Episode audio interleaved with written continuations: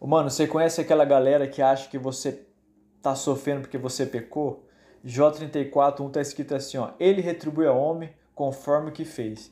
É outra ideia errada de Eliú. Ele está falando de uma punição retributiva, uma teologia de causa e efeito. O argumento falacioso contra Jó de que seu sofrimento é consequência dos seus erros está presente na mentalidade do Eliú.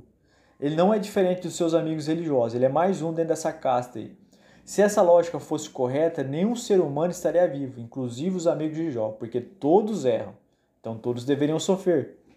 Jó não estava sofrendo por conta de algum desvio moral ou quebra da lei de Deus. Seu sofrimento é fruto da soberania divina. Ou seja, Deus permitiu que Jó sofresse.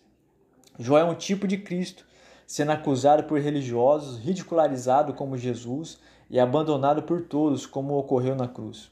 Muitas vezes esse tipo de mentalidade punitiva está presente no nosso imaginário cristão. Um acidente, por exemplo, é visto como castigo de Deus. Deus é o juiz que liberou pecadores, merecedores de castigos, tornando-os inocentes. É isso que a Bíblia diz.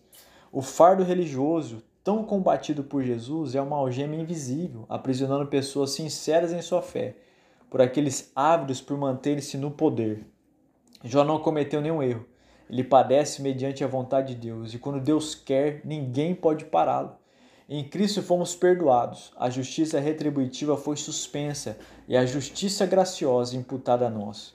Cuidado com os amigos de Jó, desejosos de decidir sua vida por meio da teologia errada deles, de causa e efeito. Cristo, Ele é o único que de fato entendeu o sofrimento, e crer nisso será devastador no sentido positivo para nossa alma, que nós vamos ser tomados pela essa consciência de que Ele pagou o preço por cada um de nós aqui.